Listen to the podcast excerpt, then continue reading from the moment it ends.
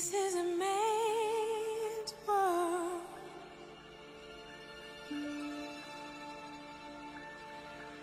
This is a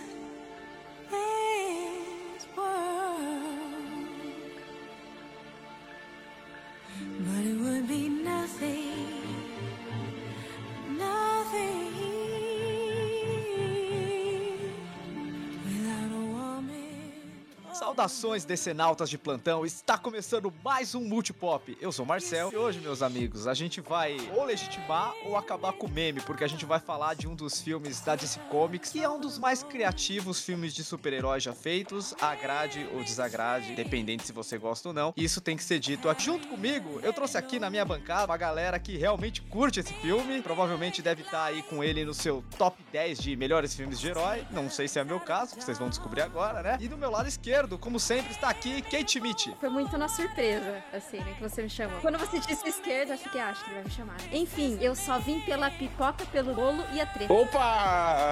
Aí, Treta de quem? A Kate veio pela pipoca, pelo bolo e pela treta. Mas tem uma galera aqui que veio por causa da purpurina e da cocaína, não é não, Wildo? Fala aí. Principalmente essa última. Mentira. Por, por- por razões legais, eu preciso dizer que eu fico pela purpurina, tá bom? Mas eu preciso dizer outra coisa também. Existe uma frase nesse filme. Eu não sei como ela não ganhou o Oscar. Eu não sei como eu ainda não tatuei essa porra. Costas, não sei, na minha testa. Não me chame de burra. Eu tenho a porra de um doutorado, seu filho da puta. Com essa frase, como que você não pode amar esse filme? Me diga. E ainda pra fortalecer mais ainda a nossa bancada aí a favor desse filme controverso, a gente tem uma invasão aqui a lá MST, um integrante do Enquadrinhados, que é a Camila. Pois é, mas eu também sou conhecida como Camila das Trevas. Tô parafraseando assim a, a musa caçadora, porque eu adoro ela nesse filme também, é, mas é isso. Eu nunca vi tanta mulher bonita num filme só, gente. Mas é isso, então a gente vai desenvolver um pouco mais sobre esse papo e sobre essas personagens baseadas nos quadrinhos da DC Comics depois da vinheta. Get over here! I love you. I know. I am the danger. I'm Batman. Make every shot count. Just roll. Action.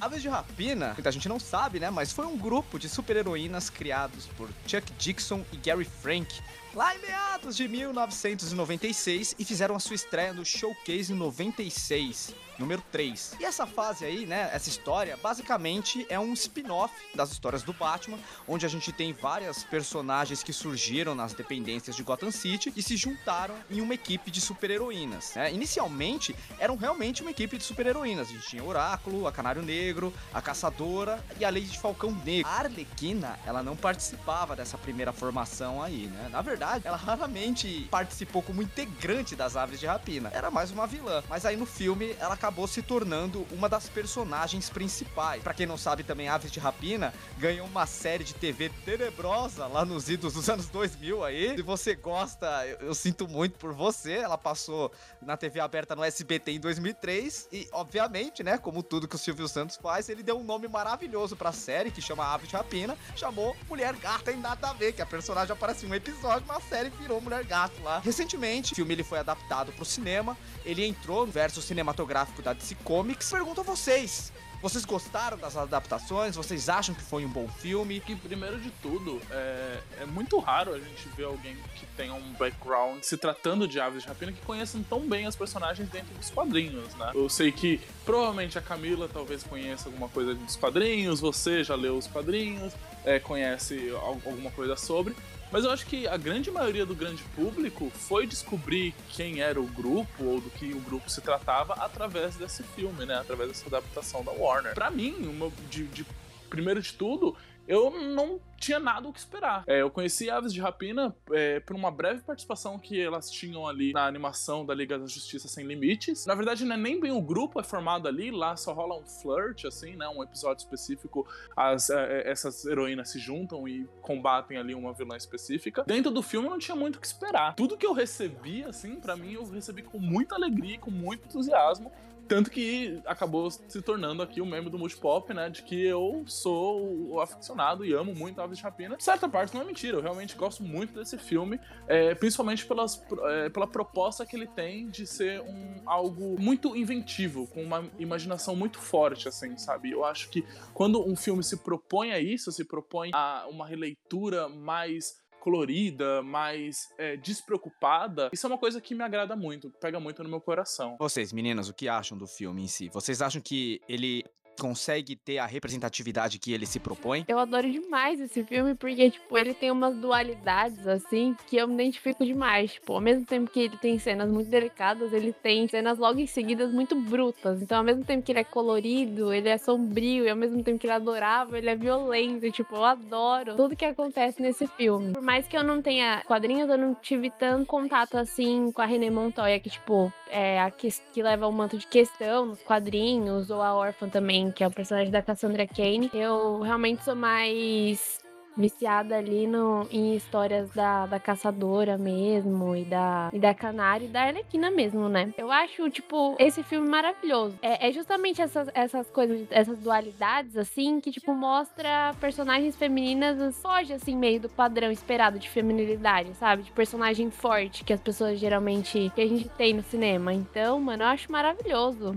Esse filme é tudo de bom. Eu vou falar com uma pessoa que, que não é de ler quadrinhos, né? Eu tô lendo só alguns agora, né, nesse momento da minha vida, mas eu nunca fui de acompanhar quadrinhos. Em... Claro, a gente acaba ouvindo falar dos personagens, porque é muito forte na cultura pop, de todas as formas, ainda mais agora. Muitos filmes da, da Marvel, DC, né, sair no cinema. E você, teoricamente, não precisar ter tanta carga dos conteúdos que, que se passaram para você entender o que tá acontecendo no filme, sabe? Então, eu gostei, me chamou a atenção, porque como a Camila falou, é muita mulher bonita num filme só. Você já tem essa admiração, né? Já desperta um interesse maior. Uma mulher, é, personagem principal, e peraí, não tem um homem atrás dela. Tanto é que o, o nome do filme é Emancipação, né? Da, da Arquelina. É, ou seja, ela tá deixando de sair da sombra do Joker pra ser independente, né? Tanto é que isso é mostrado em algumas cenas ali do, do filme, mostra algumas cenas passadas e tudo mais. Pra, acho que pro público também mais noob como eu entender, né? Como, como se passava assim. Mas eu já sabia mais ou menos a relação dos dois, como era uma, rela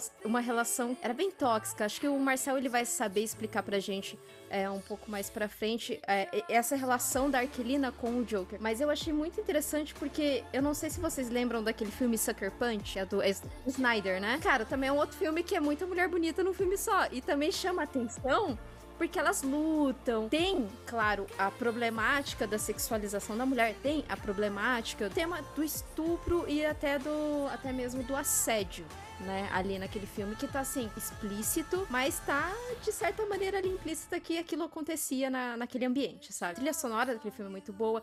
E eu gostei daquele filme, e acho que 80% das pessoas que eu converso falam que não gostam. Eu gostei, porque eu achei mulher lutando, né? Nossa, foda, né? Mulher ali na nave, foda, né? E agora, Aves de Rapina, não é o sonho delas ou na mente delas que isso acontece, é elas mesmas tendo, assim, sabe, aquele empoderamento da mulher. Então, assim, eu sempre me vejo, eu sempre me espelho em personagens assim. E eu sempre tento consumir conteúdos que formam, representam a mulher como um todo, assim, né? Então, isso me chamou a atenção. Mas só lembrando, ouvinte, eu sou super noob do, do assunto, então eu posso falar umas besteiras durante o cast. Cara, é até engraçado você ter trazido esse filme aí, o Sucker Punch, porque a audiência que acompanha a gente sabe que eu não sou lá grande fã do Zack Snyder, mas eu gosto desse filme principalmente pela trilha sonora, sabe? É, inclusive é um dos poucos filmes que eu tenho em formato Blu-ray. Eu ganhei de presente de aniversário da minha grande amiga Priscila, que fez faculdade de história comigo. Um abraço para ela. Eu acho que um dia a gente podia fazer um cast sobre o Snyder, que esse filme dá pano pra manga. Eu não sei se ele sustenta um cast sozinho mas eu acho ele muito importante, principalmente por essa questão de você colocar mulheres no papel central. Eu acho até engraçado esse comparativo com Aves de Rapina. Eu acho que realmente Sucker Punch é um filme muito problemático e é muito mais fácil você ver como essas problemáticas elas existem porque é um homem na direção, né? E quando você traz essa realidade para Aves de Rapina, vocês podem dizer isso melhor que eu. Eu acredito que seja uma representatividade muito mais agradável, muito menos sexualizada. Até mesmo da Arlequina, que ela é uma personagem que ela tem um pouco desse caráter nos quadrinhos, né? Tem versões delas que são extremamente sensuais, como a do próprio Batman Arkham, da série de jogos. Ela aparece com uma, uma roupa de enfermeira, um pouco mais é, sexualizada. Ela é uma personagem que ela é fruto de um abuso, que eu acho uma coisa muito interessante que a animação da Arlequina faz, é que essa não é a origem dela. A origem real da Arlequina é quando se ela é quando ela se emancipa do Coringa, que é a proposta desse filme. Eu vou tirar esse elefante da sala aí. Apesar de eu e o Will da gente ter o meme do Aves de Rapina, eu não odeio o filme. Muito pelo contrário. Eu, eu, eu gosto, eu gosto do filme. Ele tá lá, tipo, no meu top 5 dos, de filmes da DC Comics. Não que isso represente muito, porque eu acho que os filmes da DC, elas têm um problema muito Eles têm um problema muito grande de planejamento, que a gente expôs muito disso sobre aquele cast Descendo a Lenha na Warner. Trouxe isso pra vocês, porque o jeito que a Warner conduz os filmes da DC pra mim é muito problemático. Isso me incomoda, porque eu sou fã da DC Comics. Apesar desse filme ser bom, criativo, ele é muito corajoso em quebrar completamente qualquer tipo de fórmula de filme de super-herói. E eu acho que isso é necessário pra indústria. Ele tem alguns problemas na questão de roteiro, algumas adaptações realmente não me pegam muito, principalmente na figura da Cassandra Cain, que ela é uma personagem asiática e mudaram completamente o scope e o background da personagem. Tem algumas mudanças de etnia, como o da Canário Negro. Eu adorei essa mudança de etnia. Eu acho que fez super sentido pra personagem. Eu gostei muito da atriz que fez ela. Ela faz a Letitia no seriado Lovecraft Country. Tipo, puta, me apaixonei pela atriz. Eu queria uma série própria dela. E se quiserem mudar a etnia do Arqueiro Verde, por mim tá ótimo, velho. Eu acharia ótimo um arqueiro verde japonês aí, porque tem muito da mitologia japonesa dentro das histórias dele, principalmente no arco Caçadores. Quem curte quadrinhos, procure esse arco que é maravilhoso. Mas é isso, tipo, não é um filme que eu odeio, ao contrário do que os memes dizem. Eu vejo problemas nesse filme, ele não é um dos meus favoritos, mas eu entendo que ele não é um filme pra mim. Sabe? Uhum. Mas mesmo ele não sendo um filme pra mim, eu acredito que ele seja um filme extremamente necessário. Porque nem todo filme de super-herói tem que se comunicar comigo. Eu não sou o público geral. Eu acho que todo mundo tem o direito de ter um filme que se identifica. E se eu não me identifico com isso, tudo bem, beleza. Haverá outros que eu vou me identificar. Só não posso ser egoísta de achar que todos têm que ser pra mim. E eu acho que esse é o grande problema dos fãs de quadrinhos. Vocês concordam? Eu acho que existe um grande problema que aconteceu com o lançamento de Aves Rapina, que foi a grande onda de fãs, né, que, de, de grandes haters que foram pra cima do filme e acabaram ofuscando muito o potencial que esse filme tinha. Um bom filme, sim, eu gosto dele como um, um todo, eu não gosto dele pura e unicamente por representar algo ou por ser algo. Eu acho que ele é um filme divertido, eu acho que os melhores filmes o, são filmes que conseguem trazer-se a mensagem, que é uma mensagem importante, mas ao mesmo tempo não são dependentes dessa mensagem. Hoje em dia é muito fácil você pegar uma pauta, uma minoria, um grupo e simplesmente colocar isso como um grande holofote do seu, do, do- do seu material, dizer que só isso basta.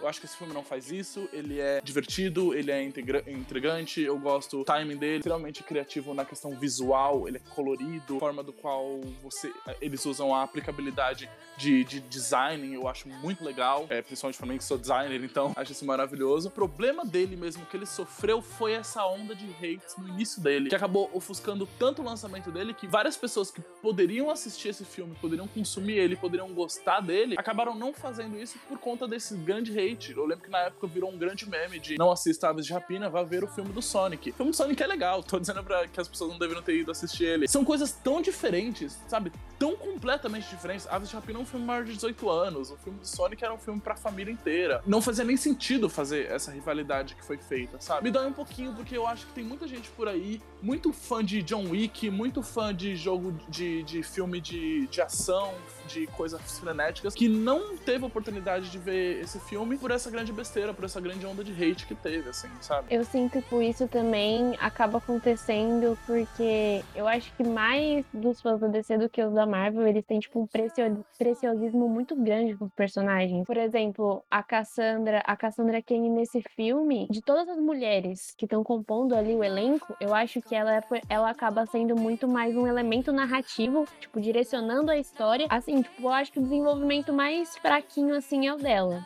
Tipo, a interação que ela tem com as outras personagens é ótima, mas assim, tipo, em questão de desenvolvimento mesmo, eu acho que o dela, assim, ela parece mais elemento narrativo mesmo. E aí, por exemplo, a Arlequina, que já é uma figurinha carimbada, assim, vamos se, vamos se dizer, parece que você não pode mexer nela, é algo intocável, porque já foi feito muita coisa dela ante- anteriormente, então você querer desvincular ou mudar ou ter uma nova imagem da personagem, às vezes deixa o fã, o fã da DC meio desestabilizado, sabe? O, o fã da DC assim, que eu falo é aquela galera cabecinha fechada que reclama até quando mudam a etnia de algum personagem. Que não, não tem cabimento, sabe? Porque essa emancipação da Arlequina veio nesse filme, mas também veio na animação dela. Então, Uhum. assim, eu acho que foi. É, é uma coisa assim que tá sendo muito bem trabalhada e eu acho maravilhoso, assim, que eles estão desvinculando a imagem dela, assim, do Coringa. É legal, tipo, acompanhar isso, porque você entende, tipo, como o relacionamento deles era tóxico e, tipo, você acompanhar isso junto com a personagem, tanto no filme quanto nos quadrinhos também agora. Uhum. E aí também na, na animação, então, maravilhoso. É tipo, realmente, quem, quem achou ruim, vamos, vamos ser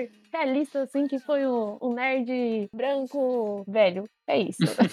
É, isso é uma questão, porque realmente é, é- é engraçado. Todas as pessoas que eu converso que assistiram Aves de Rapina acham ele, no mínimo, um filme ok, sabe? Todo esse ódio que, que falam sobre o filme, dele ser um filme ruim, e o filme foi bombardeado no Rotten Tomatoes na- na- no período de lançamento dele. Eu sinto muito que isso veio desse cara, desse nerdola, né? O, o famoso cara branco que nunca foi colocado fora de, de nada na vida dele. Que eu ainda acho que é estúpido, porque esse filme tem o potencial pra agradar até mesmo esse cara. Esse filme não é uma propaganda militante feminista, sabe? Tá legal, sabe? Divertido, de verdade. Eu, nessa questão eu acho que eu vou ser obrigado a discordar de você, cara. Porque Discordo. Eu, eu acho esse filme ele muito bom, que ele é interessante até pra quem não gosta de quadrinhos. Eu acho que a Kate, que justamente não é uma pessoa que cresceu lendo histórias em quadrinhos de super-herói, que nem eu, que nem a Camila, ela pode dizer isso melhor do que eu. Porque assim, ele é um filme que ele foi produzido pela produtora da própria Margot Robbie, né, que chama Look Chap Entertainment. É, eles fizeram vários outros filmes que tem esse teor assim de questionar o patriarcado como um todo, e que eu acho muito interessante.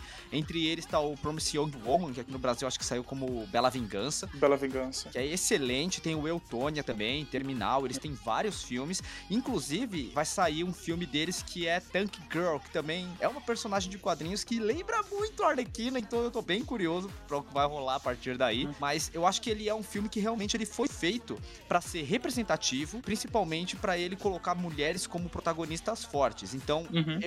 Esse é o tipo de coisa que o famoso nerdola chama de lacração. Quando o cara ele começa a falar, ah, tal coisa é lacração, você pode ter certeza que ele é um completo babaca, mano. Porque Uhum. uma pessoa que não gosta de representatividade, representatividade de gênero, representatividade étnica, ele só quer se ver ali. Ele é um tremendo de um egoísta em questão de cultura pop, e eu acho que esse cara, ele nunca vai conseguir ver potencial num filme como Aves de Rapina. E Uhum. esse cara, exatamente esse cara, tá começando a odiar cada vez mais qualquer tipo de produção cima- cinematográfica inspirada em super-heróis, porque grande parte desses personagens foi construído em um momento onde realmente quem dominava a indústria eram homens brancos de meia idade. Então todos os heróis refletiam eles. Hoje em dia não é mais assim. Graças a Deus, vários gêneros e várias etnias estão se empoderando, exigindo que os personagens representem as suas demandas. E esse cara, ele se sente acuado. Ele sente que outras pessoas ganharem o que ele sempre teve, ele tá perdendo espaço, coisa que faz o menor sentido.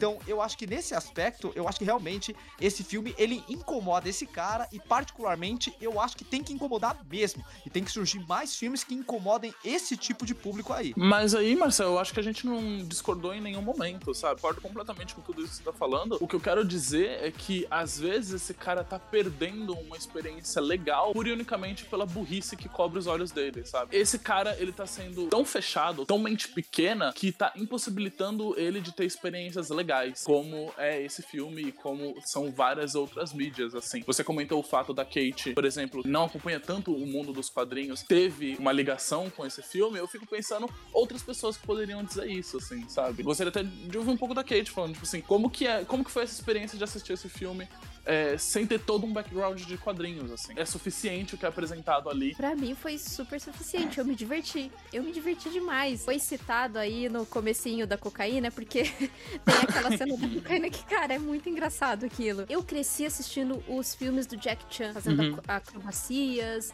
é, fazendo coisas incríveis, coisas que, óbvio, quando você falava, ah, meu pai falava, é, marmelada, isso aí e tal, mas que eu achava incrível. Agora eu tenho oportunidade de ver as mulheres fazendo isso. As minhas sobrinhas têm a minha idade, na idade que eu assisti o Jack Chan, têm a oportunidade de ver isso. Eu vou amplificar um pouco mais aqui, mas ver isso em Miss Marvel, ver isso na Capitã Marvel e em outras representatividades é, assim, de heroínas, né? Isso ficou muito atrelado aos quadrinhos, porque eu vejo que a Camila e o Marcel, eles têm um conhecimento muito amplo e sempre é, traz aqui pra gente essas personagens, de certa forma, tinham suas representatividades, só que nos quadrinhos. E hoje em dia, com tanta coisa que a gente tem de conteúdo que a gente pode consumir, você trazer isso, eu acho muito, muito legal, assim, fica muito acessível, né? Eu nunca iria ver isso no quadrinho. Eu sempre iria achar que o quadrinho é aquela do nerd, ou senão aquela coisa mais de bolha, das pessoas que gostam muito de quadrinhos, sabe? Eu nunca iria pegar quadrinho para ler, porque é, eu vou até falar aqui, é, não é preconceito, é. Eu tinha uma certa discriminação. Pensar que, ah, pô, quadrinho é coisa. Só, só vai relatar herói ou homem, e eu tô cansada disso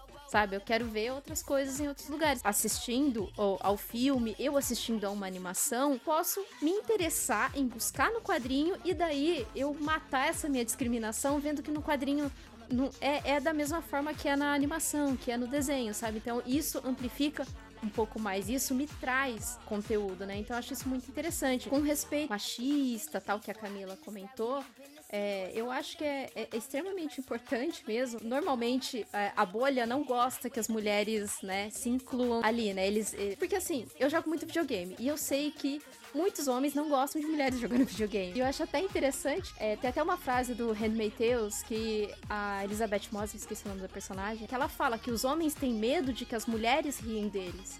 E as mulheres têm medo de que os homens as matem. Então, assim, é muito real, sabe? É essa coisa de bolha. Eu acho que os homens, os homens não, né? Os nerdola, eles têm medo mesmo que as mulheres comecem a, a, a, ter conhecimento disso, porque isso é a única coisa que eles dominam, assim, perante as mulheres, sabe? Tipo, as mulheres que não estão né, nessa bolha. Pô, é o meu conhecimento, pô, como assim? Não, mulher não sabe, mulher não sei o quê, mulher não sabe jogar videogame. Então, sempre vem com esse discurso ridículo e não deixa a, as mulheres se incluir. Aí sai algum conteúdo, algum filme, tem uma representatividade feminina legal, ah, é uma bosta, ah, não sei o que. Eu amo. porque justamente, né, público para eles, né? Eles não são talvez o público disso. Perdeu o Playboy, porque tá saindo bastante coisa. Exatamente. E os quadrinhos de super-heróis como um todo, é, eles são amplos, o universo é tão grande que cabe todo mundo, sabe? Eu acho que é uma babaquice você pegar e ficar esperneando só porque uma obra ou outra não consegue contemplar você.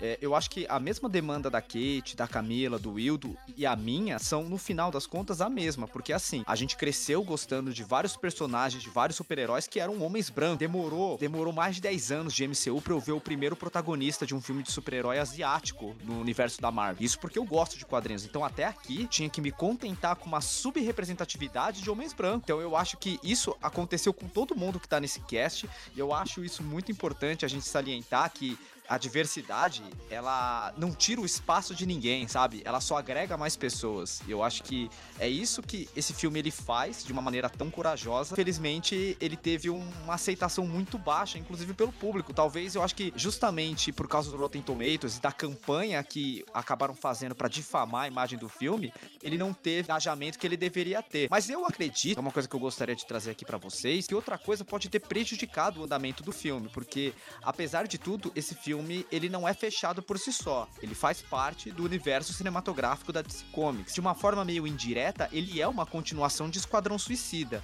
que foi um fracasso de bilheteria, porque esse a gente pode falar abertamente que é uma merda desse filme, né? Eu queria saber pra, de vocês se vocês acham que o fato dele continuar indiretamente o que foi feito no Esquadrão Suicida pode ter prejudicado é, o marketing dele como um todo. E aí entra mais a questão sobre ele ser 18 mais. O Esquadrão Suicida ele acabou atingindo um público fiel ali, a garotada, assim, sabe? Ele acabou pegando o pessoal mais novo e tal, porque no final das contas ele é um filme mais é, visual, o Esquadrão Suicida é extremamente problemático. Eu concordo completamente com você que esse filme ele é, é uma continuação tão direta de Esquadrão Suicida que ele fecha um, um arco narrativo pra Arlequina, né? Inclusive, a gente comentou um pouquinho sobre isso no nosso cast de O Esquadrão Suicida, o, o novo do James Gunn, né? Falando que no final das contas, o arco narrativo da Arlequina ficou dentro de, do primeiro Esquadrão Suicida, desse filme, e do último Esquadrão Suicida, né? Onde a gente vê a emancipação dela sendo completada. Nesse ponto, uma coisa que falhou, que deve ter prejudicado de certa forma,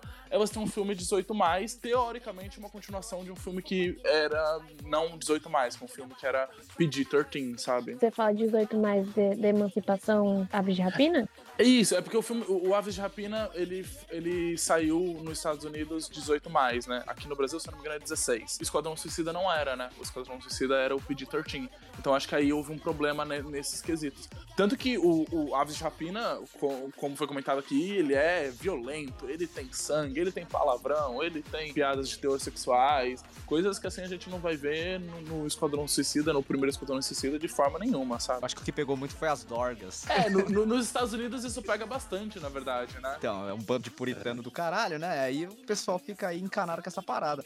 Eu não acho que o filme é violento, sabe? Eu acho que ele disfarça muito bem. Inclusive, eu tenho uma teoria, é, eu não sei se vocês concordam, que o filme inteiro, na verdade, ele não é exatamente aquilo que tá acontecendo. Ele é a perspectiva da Arlequina de, de toda aquela loucura. Inclusive, eu acho que o Máscara Negra, ele não é porra nenhuma daquilo que foi mostrado, né? O vilão do filme, pra quem não sabe, é o Máscara Negra, que ele é um vilão aí característico das histórias do Batman, e nos quadrinhos ele é sinistríssimo, né? Ele é, ele é um cara todo sisudo, é, ele é tipo caveira vermelha mesmo da Marvel, só que, tipo, sem ser nazista, ele é meio gangster e usa uma máscara de caveira preta, né? E, e aí no filme ele é completamente diferente, e, tipo, ele é um vilão assim mais. é, como eu posso dizer, mais alegre, sabe? Mais animado, imprevisível também. E eu acho que isso se deve porque ele não é exatamente assim. É a Arlequina que enxerga ele assim. Eu acho que isso faz parte da loucura. Vocês Acho que faz sentido até porque Gotham colorida, tudo, como é representado nesse filme. Até mesmo depois no próximo filme do Esquadrão, ou Esquadrão Suicida, que tem aquela batendo na galera, que tem glitter e flores voando. Eu acho que, tipo, muito dessas cenas coloridas, realmente pra mostrar, assim, como as coisas estão acontecendo dentro da cabeça dela, sabe? Então, vai saber, tipo, em vez de tá saindo sangue ali na porrada, tá saindo glitter na cabeça dela. Vai saber. Ela acha bonito isso. ajudando um pouco na teoria do Marcel, pode se dar até mesmo pela estrutura de roteiro do filme, né? Pela estrutura, pelo tempo narrativo do filme. É ela contando, né, a história, né? A gente começa o filme com ela narrando lá no estilo desenho e tal, e depois a gente vai seguindo cada vez mais e é ela contando o filme, né? Então tem um momento que ela fala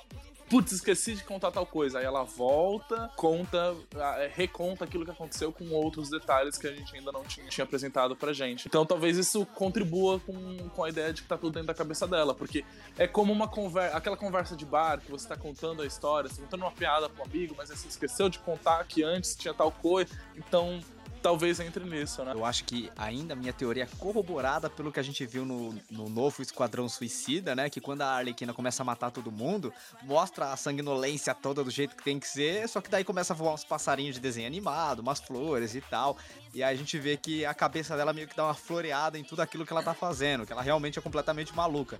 Então eu acho que esse filme do Esquadrão Suicida meio que legitima essa forma que eu enxergo o filme. E aí me faz questionar como essas personagens elas realmente são sem esse filtro de loucura da Arlequina. Então eu acho isso bem interessante de imaginar. O que seria interessante, quem sabe, um, um filme aí. é, eu acho que não derivado de todas, né? Eu acho- não sei se todas segurariam um filme, mas, por exemplo, a Canário. Eu- nunca tinha pensado dessa forma. Ah, Tá vendo? Por isso que, eu- que é bom conversar. Então, agora vocês falando do- sobre essa teoria, pra mim o filme fica melhor ainda. Tá vendo? Ó, já subiu duas posições do ranking aí, ó. Aí. já, já achei legal. Eu gosto muito quando o filme ele trabalha muito essa coisa de não se prender tanto coisas usuais, sabe? É coisas que sempre tem, ah, mas você, você abrir uma margem pra você ter uma teoria e você teorizar em cima disso, sabe? Pode ser que seja viagem sua, tudo bem, não tem problema, né? Porque eu acho que é incrível quando você faz, você traça esse paralelo, né? Eu dou muito exemplo aqui com videogame porque todos os ouvintes sabem o quanto eu gosto de videogame, mas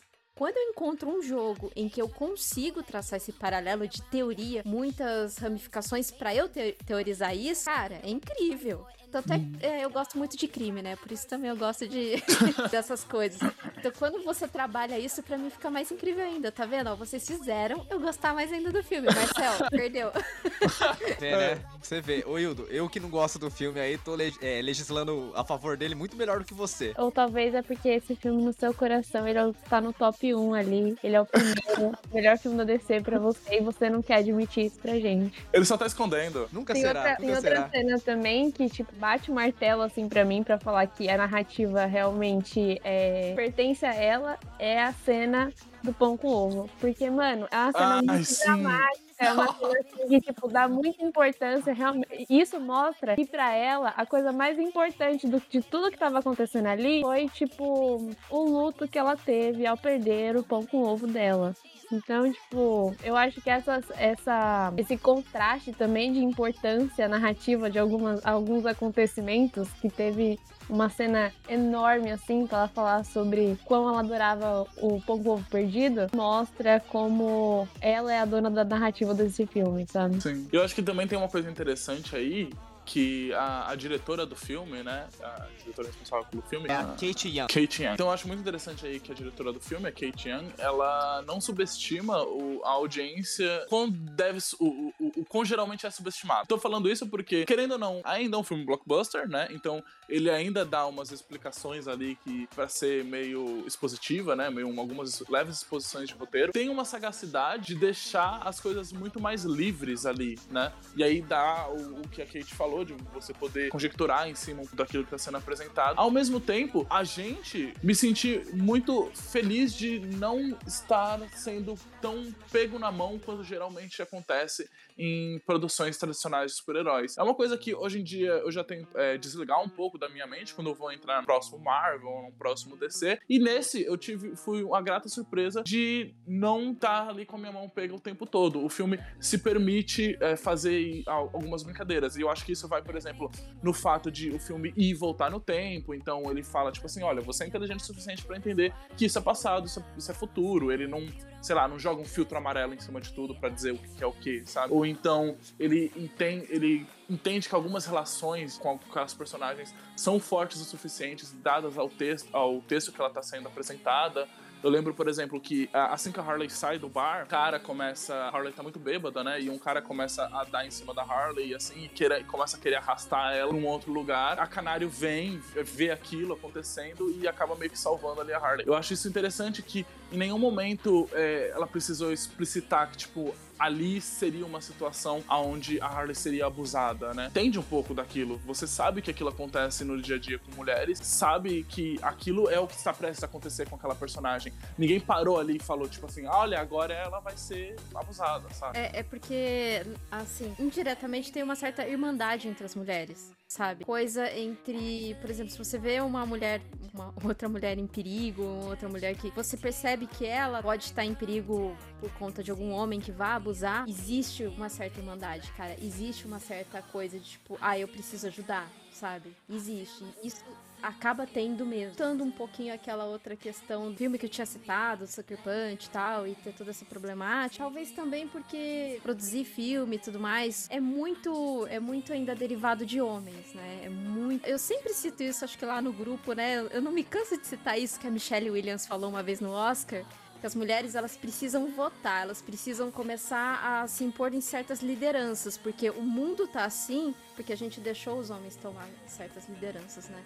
Então a gente precisa, agora mesmo que sendo xingada por nerdola, de oi, que, que bosta de filme, já não, é bom, a gente tem que tentar consumir, a gente tem que tentar empoderar cada vez mais, né? Somos minoria, praticamente tudo, trabalho, produção de conteúdo e tudo mais, até salário, né? A gente tem essa disparidade. Eu, go- eu gostei muito desse filme também, porque, assim, elas fazem certas piadas e certas brincadeiras, talvez com certa, certas coisas que só mulher entenderia, sabe? Tipo, Uhum. Tal, a- até a Mulher Maravilha, nos filmes da Mulher Maravilha, ela, eles têm umas cartas que mulher entenderia. E talvez aquilo não, não, não pareceu tão engraçado pro homem, porque mulher sabe como acontece, como que funciona e tudo mais, né? Um- algum dia eu espero que algum filme faça piada com bolso de calça jeans pra mulher, cara.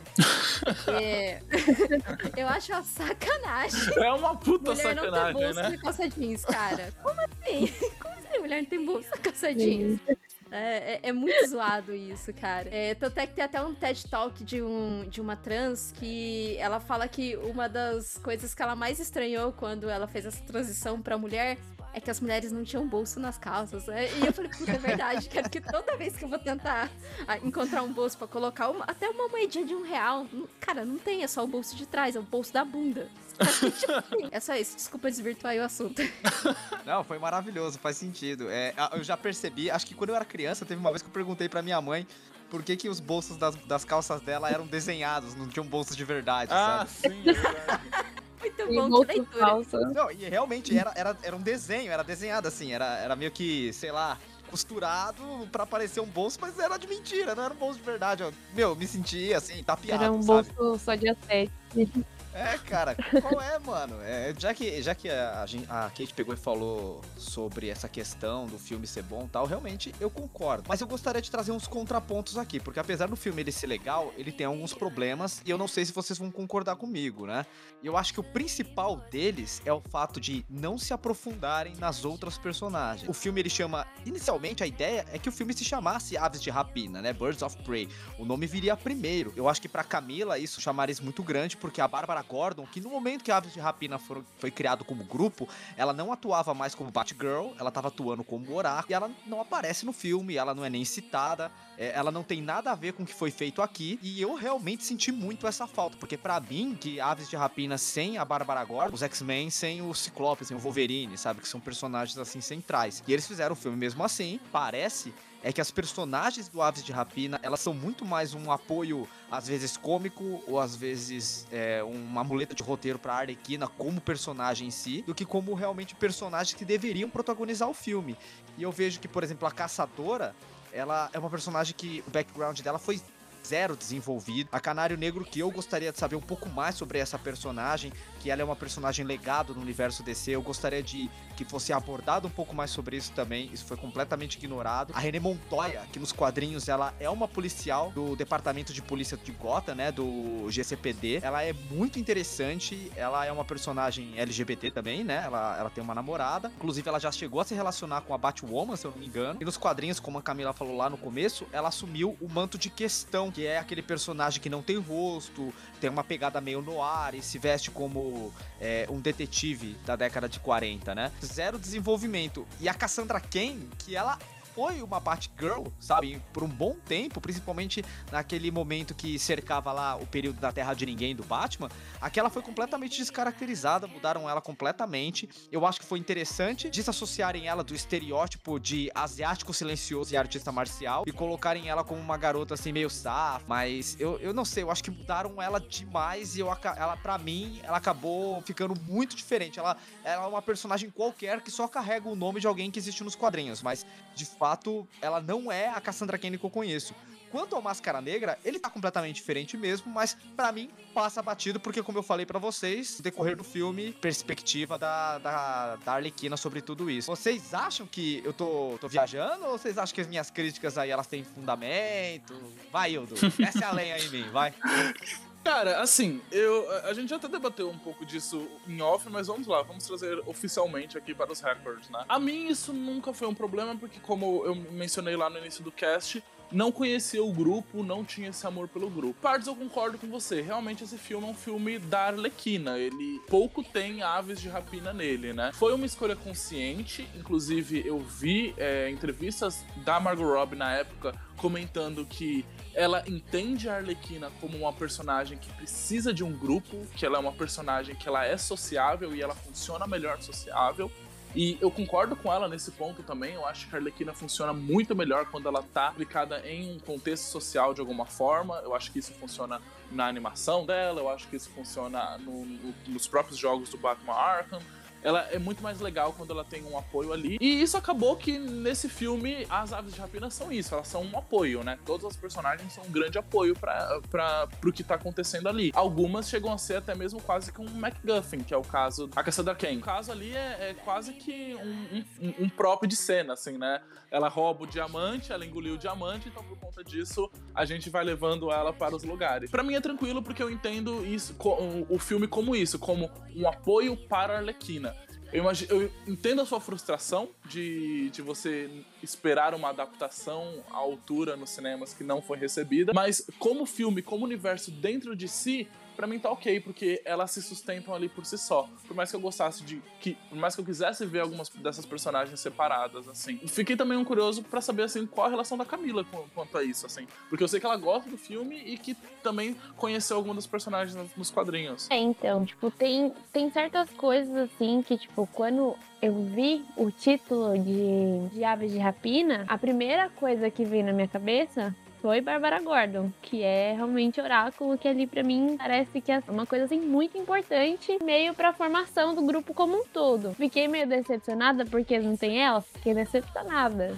Ainda mais porque parece que, tipo, esse papel de reunir o grupo tal e, tipo, ser meio que a cola de todo mundo foi da Arlequina nesse filme, né? Tudo bem, né? Até porque a gente viu a DC tinha outros planos pra Bárbara Gordon no universo cinematográfico. Teve algumas, algumas outras personagens que eu, que eu esperava, assim, um pouco mais. Mas, ao mesmo tempo, eu entendo que pelo tempo do filme, eu acho que não seria fácil, assim, executar algumas coisas. Por exemplo, o fato da, da Cassandra Kane mesmo, para mim, ela foi, tipo, muito. Foi muito disso que você falou, sabe? Ela tava parecendo que fazendo as coisas para desenrolar a história. Ficou, tipo, uma personagem que, tipo, realmente ficou totalmente descaracterizada, sabe? Tipo, não, não enxergo ela como a órfã, como ela nos quadrinhos, nem como ela como Batgirl. Então, assim, ficou uma coisa muito, assim, não parece ser a mesma Cassandra Kane, sabe? Que, que tá nos quadrinhos. Em relação à Caçadora, que é personagem que eu gosto demais, eu ainda gostei bastante do desenvolvimento dela, ou, tipo, como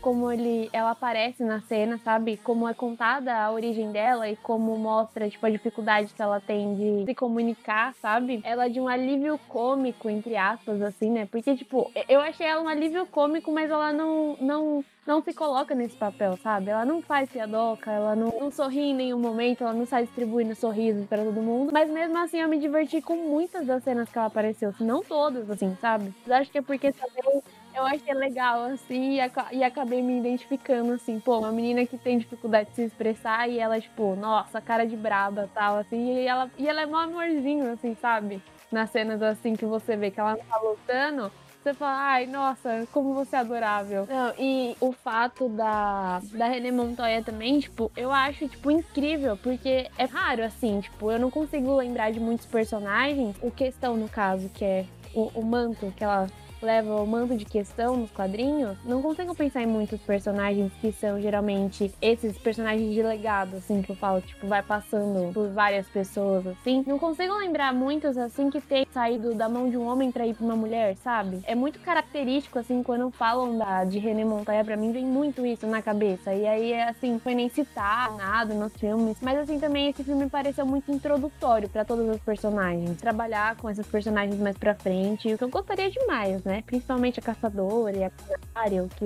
são personagens que eu acompanho mais nos quadrinhos e eu gosto demais. Que a, a Canário, esse projeto dela circulando, né, pra, pra um filme exclusivo de HBO Max, a gente não sabe muito bem como andam as coisas, principalmente depois de tudo que passou ali pela, pela Warner, né? A compra dela e, e como ela tá. Até onde eu sei, a última notícia que saiu, é, um insider já tinha dito que a escalação estava ocorrendo e que eles estavam procurando, inclusive, um arqueiro, um arqueiro verde para o filme. Quem sabe, assim, né? Dedos cruzados, a gente talvez receba pelo menos o filme futuro da Canário. E eu concordo muito com a Camila nesse ponto. Eu acho que esse filme talvez ele tenha sido pensado como um potencial para outras franquias, assim e que devido ao backlash que ele sofreu. Importante lembrar que a gente acabou não comentando no cast em nenhum momento sobre isso, é também início de pandemia, né? Esse filme acabou pegando ali o iníciozinho da pandemia e já nos assola aí, já vai logo, logo faz três anos. Talvez isso tenha dificultado um pouquinho. Estão saindo no papel, mas nem tanto, assim. Vamos torcer pelo menos pra Canário aí. Eu acho que o meu problema em si é que filme de grupo pode acontecer. Eu acho que isso geralmente está acontecendo e ficando cada vez mais comum na indústria de personagens de quadrinhos adaptados para mídia cinematográfica, né? Só que eu acho que a gente tem bons exemplos de personagens que foram trabalhados em grupo e você consegue ter um background, desenvolvimento e um aprofundamento é, relativo em cada um desses personagens. Tem filmes que não fazem isso tão bem, sabe? Por mais que eu goste dos filmes dos X-Men, a gente tem que concordar que o primeiro filme dos X-Men, lá em, nos idos de 2000, é tipo Wolverine e seus amigos. Então você tem o Wolverine ali e um grupo de personagens de apoio. Em contraponto, a gente tem o Guardiões da Galáxia, que você tem o Peter Quill como personagem principal, mas todos os personagens eles são cativantes, são desenvolvidos, são interessantes funcionam muito bem. Você não consegue, por exemplo, fazer a trama andar se um deles falta. E eu acho que Aves de Rapina, infelizmente, tá mais pra X-Men do que pra Guardiões da Galáxia. Eu acho que esse é meu ponto. Por exemplo, o James Gunn, ele conseguiu trabalhar muito bem um grupo de personagens, mesmo que matando 50% do grupo nos cinco primeiros minutos de filme, né? É, ele consegue trabalhar muito bem o que sobrou depois. E é, eu acho que esse é o meu problema, o meu comparativo. Eu acho que poderia ter sido feito de uma forma que se aproveitaria um pouco melhor essas outras personagens. Com isso, também fazer é, elas influenciarem a Arlequina de uma forma positiva, sabe? Eu acho que acabou desperdiçando esse contexto dessas personagens em relação tipo, você dá mais destaque pra Arlequina porque ela é uma personagem mercadologicamente melhor, sabe? Mais vendável. Dói um pouco. Eu acho que é mais uma questão de venda, é mais uma questão de mercado do que uma questão de criatividade. Eu acho que isso que me pega. É, assim, eu, eu, concordo que a questão mercadológica realmente deve ter influenciado muito, muito, muito mesmo. A gente já teve conversas, né, que a gente sabe que a Arlequina atualmente é uma das personagens mais fortes dentro da DC, tanto nos quadrinhos quanto em outras mídias como um todo. Isso definitivamente tem, deve ter influenciado. Tudo, eu acho que ele ser um filme da Arlequina não é um problema. Menos eu não vejo isso como um problema. Existe ali uma questão de você é, colocar um filme com o nome de um grupo e no final das contas ele não é um nome, ele não é um filme de grupo, ele é um filme de uma personagem específica. Mas eu me sinto bem assistindo esse filme, assim como um todo. Acho que se o título fosse uh, só o, um Arlequina, eu estaria mais tranquilo ainda, assim, sabe? Também gostaria de saber, se fosse só um Arlequina o nome do título, talvez você ficasse menos preocupado com a situação, Marcelo? Eu acho que sim, cara. Eu acho que se fosse feito um Aves de Rapina com as Aves de Rapina, de fato, sem a Arlequina, eu gostaria mais, sabe? E eu acho que se fosse feito um filme da Arlequina em que as Aves de Rapina participassem eventualmente, como acontece aqui, também eu ia ficar em paz. O que eu não gosto é o fato de personagens que eu tenho tanto apreço terem sido subaproveitadas para dar espaço para Arlequina, sabe? Eu, eu, acho que esse que para mim foi o grande problema. Agora, se tivessem feito, tipo, sei lá, realmente feito um spin-off com as Aves de Rapina, terem sido honestos desde o começo, falado, não, esse é um filme solo da personagem e as outras vão aparecer como grupo de apoio, eu acho que eu teria sido, teria me sentido um pouco menos enganado, sabe? Do jeito que foi. Porque para mim, por exemplo, acho que até é um exemplo interessante de se pegar.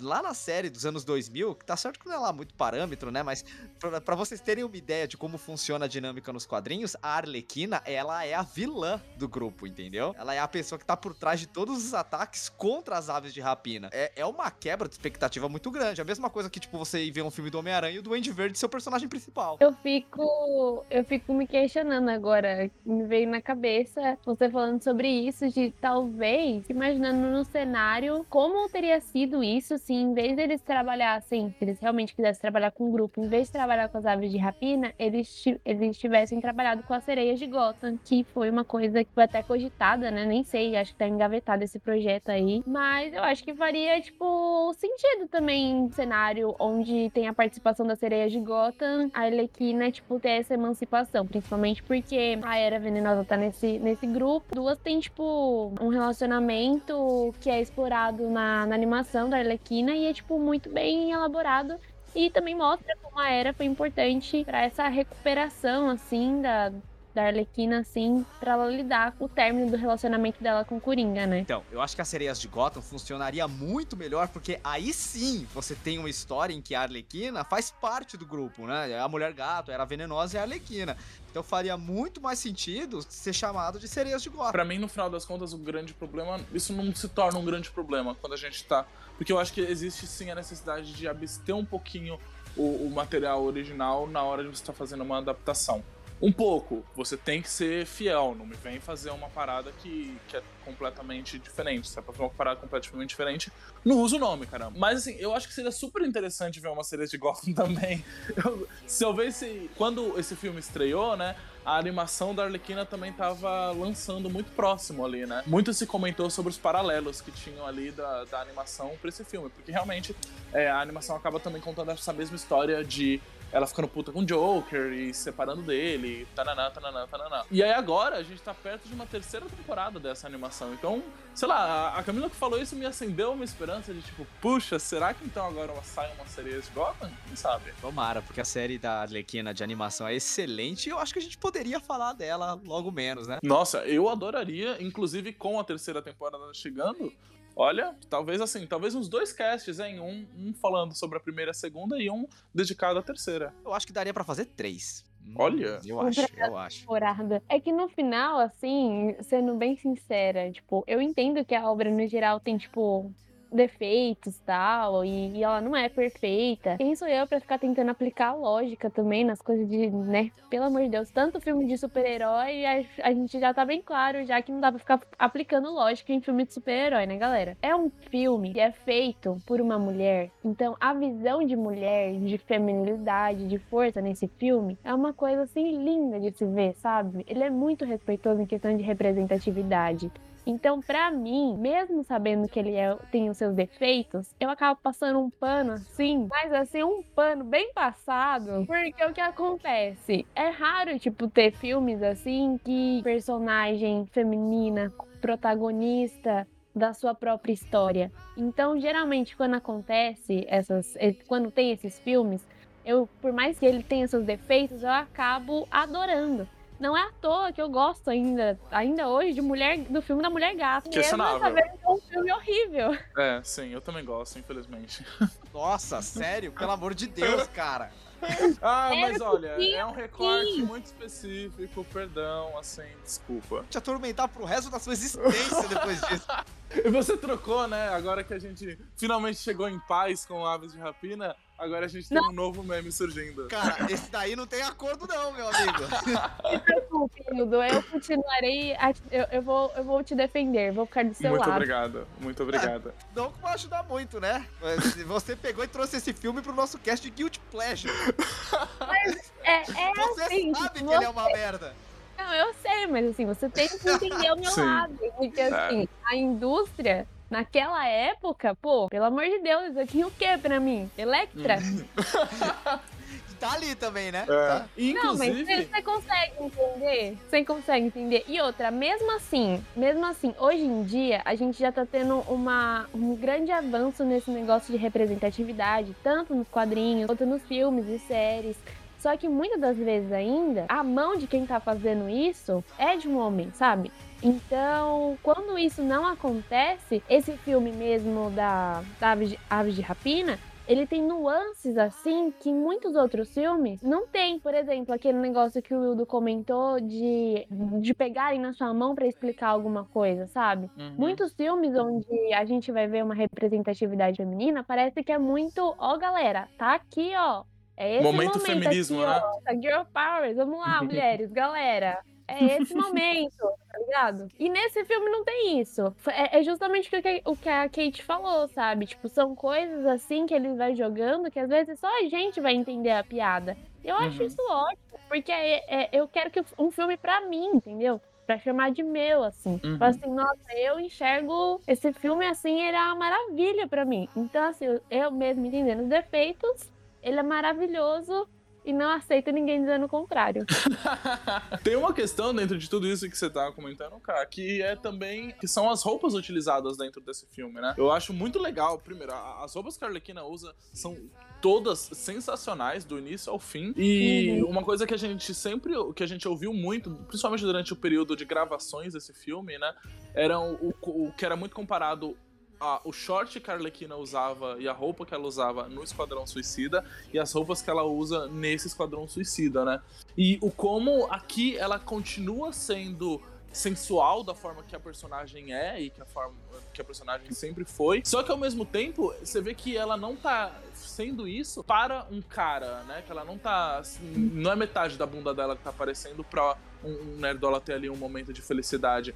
É, tipo, ela tá sendo. Ela tá usando aquilo porque ela quer usar e porque ela pode usar, sabe? Indiferente de quem vai estar falando dela, sim ou não. Então acho que também isso também aparece um pouco até mesmo nas roupas que ela, que ela tá apresentando ali pra gente, né? Sim, e eu acho que assim, é, até, por exemplo, uma coisa que fica muito destacada pra mim, assim, são, por exemplo, as roupas que a Canário usa, que assim, são roupas super sensuais, mas ainda são, tipo, respeitosas, sabe? Mas é tipo um sensual, é. Sensual. É que você sem ser vulgar? É, é tipo isso, sabe? É de um nível assim, nossa, como eu gostaria de ser pisado por essa mulher, sabe? Exatamente. Sim. O negócio tudo muito colorido, é muito bonito tal. E eu acho que isso também, coisas assim que diferem quando tem a mão de uma mulher, sabe? São coisas pequenas, assim, que, tipo, são facilmente consertadas quando tem mulheres junto na produção. E quanto à ação do filme, vocês gostam? Vocês acham que as cenas elas são bem executadas, elas são empolgantes? Puta que pariu, é a melhor coisa que o filme tem. Eu adoro a cena final dela andando de, de, de patins na, na, na rodovia. Eu acho muito bem coreografada. Eu acho que é uma coisa que o filme já estabeleceu lá no início, que ele mostra que a Arlequina participa lá daquele jogo lá, esquisito, que eu não, não, não sei muito bem as regras. Roller derp. Isso, isso. E ela é extremamente agressiva no jogo, ela bate. Então já havia sido estabelecido que ela tinha que ela fazia aquilo mais ou menos e que ela poderia usar os patins. E no final do filme mostra ela lá fazendo aquela corrida muito doida com a ajuda da caçadora. Eu acho, caramba, eu acho a ação desse filme muito bem executada. Eu gosto também da ação do filme, mas eu, eu queria destacar uma cena diferente. Eu gosto muito da cena da delegacia, cara. Eu acho aquela cena tão legal. E, e eu acho que ela dá abertura pra você imaginar que as coisas não foram nada daquilo que ela imaginou, que foi um banho de sangue que aconteceu ali. Só que na cabeça maluca dela é tudo purpurina e o caralho é quatro. Mas na minha cabeça, velho, aquilo foi um massacre, foi uma carnificina, velho. E você quer ver essa versão sem censura, né? Quero, A quero. versão Zack Snyder disso. Exatamente, porque, meu, eu acho que a Mulher Maravilha praticar um- o, o tipo de fatality que ela faz no filme da Liga não faz o menor sentido. Mas a Arlequina é vilã, cara. Eu, eu quero mais ela é, ver tipo, ela, ela destruindo todo mundo que nem ela faz no Esquadrão Suicida. Eu adoro, é, eu acho que a cena que eu mais gosto de violência mesmo é essa da delegacia também. Eu só queria pontuar que eu acho que até nessas cenas de, de ação e de luta, teve também uma mão ali de uma mulher falando: olha, isso aqui é muito pontual. O, o golpe baixo, assim, o negócio ser tipo um soco no, no peito, sabe? é verdade, sentido isso. puxar o cabelo. É uma coisa assim que, mano, desestabiliza a pessoa puxar o cabelo. Mas quem, quem luta puxando o cabelo geralmente é mulher, sabe? Também usar e- o elástico, a xuxinha também como uma arma. Mano, maravilhoso. Hum, elas emprestam uma pra outra, né? Tipo, ah, você precisa ir. Aí ela vai lá e e prende o cabelo. São coisas também muito específicas, assim, que eu achei, tipo, da luta mesmo, que foram pontuadas por uma mulher. Eu achei maravilhoso que até nessas coisas teve essa preocupação, sabe? E eu quero também trazer um fato de que cada uma tem um estilo de luta meio diferente, assim, sabe? Me lembrou muito, sei lá, um jogo de luta. é, onde cada uma tem as suas habilidades.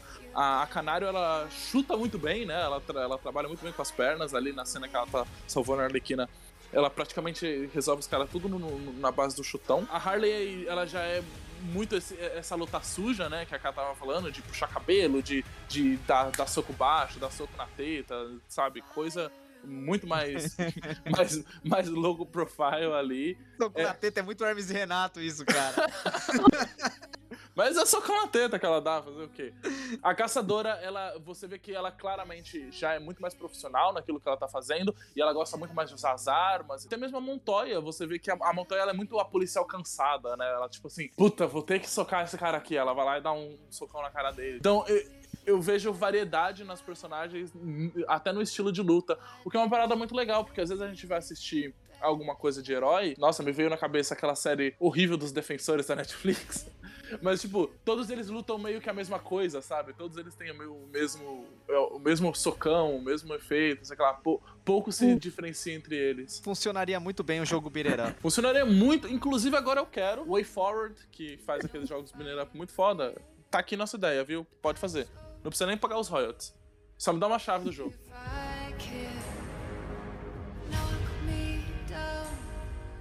So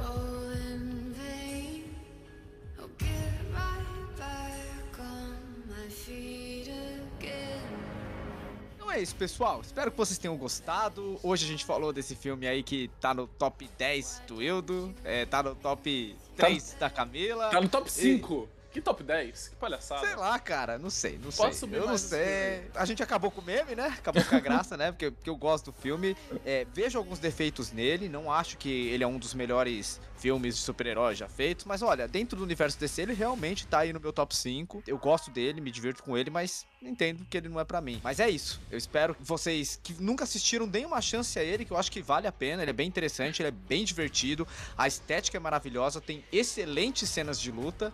Então eu acho que ele merece aí ranquear como um dos melhores filmes feitos dentro do universo DC. Merece ser assistido por todos. Alguma consideração final? É sempre bom e importante lembrar, eu iniciei o, o cast com isso, vou falar isso novamente, que a Arlequina tem um PHD. Muito obrigado. É, pense, pense em duas vezes antes de falar mal desse filme pra mim. É isso. Ela luta com fogo. Então é isso, pessoal. A gente se vê na próxima semana. Não se esqueçam de seguir a gente nas redes sociais que vão estar discriminadas aí na descrição desse cast. E logo menos a gente se vê. Falou! Falou! Tchau, tchau. É isso aí. É isso.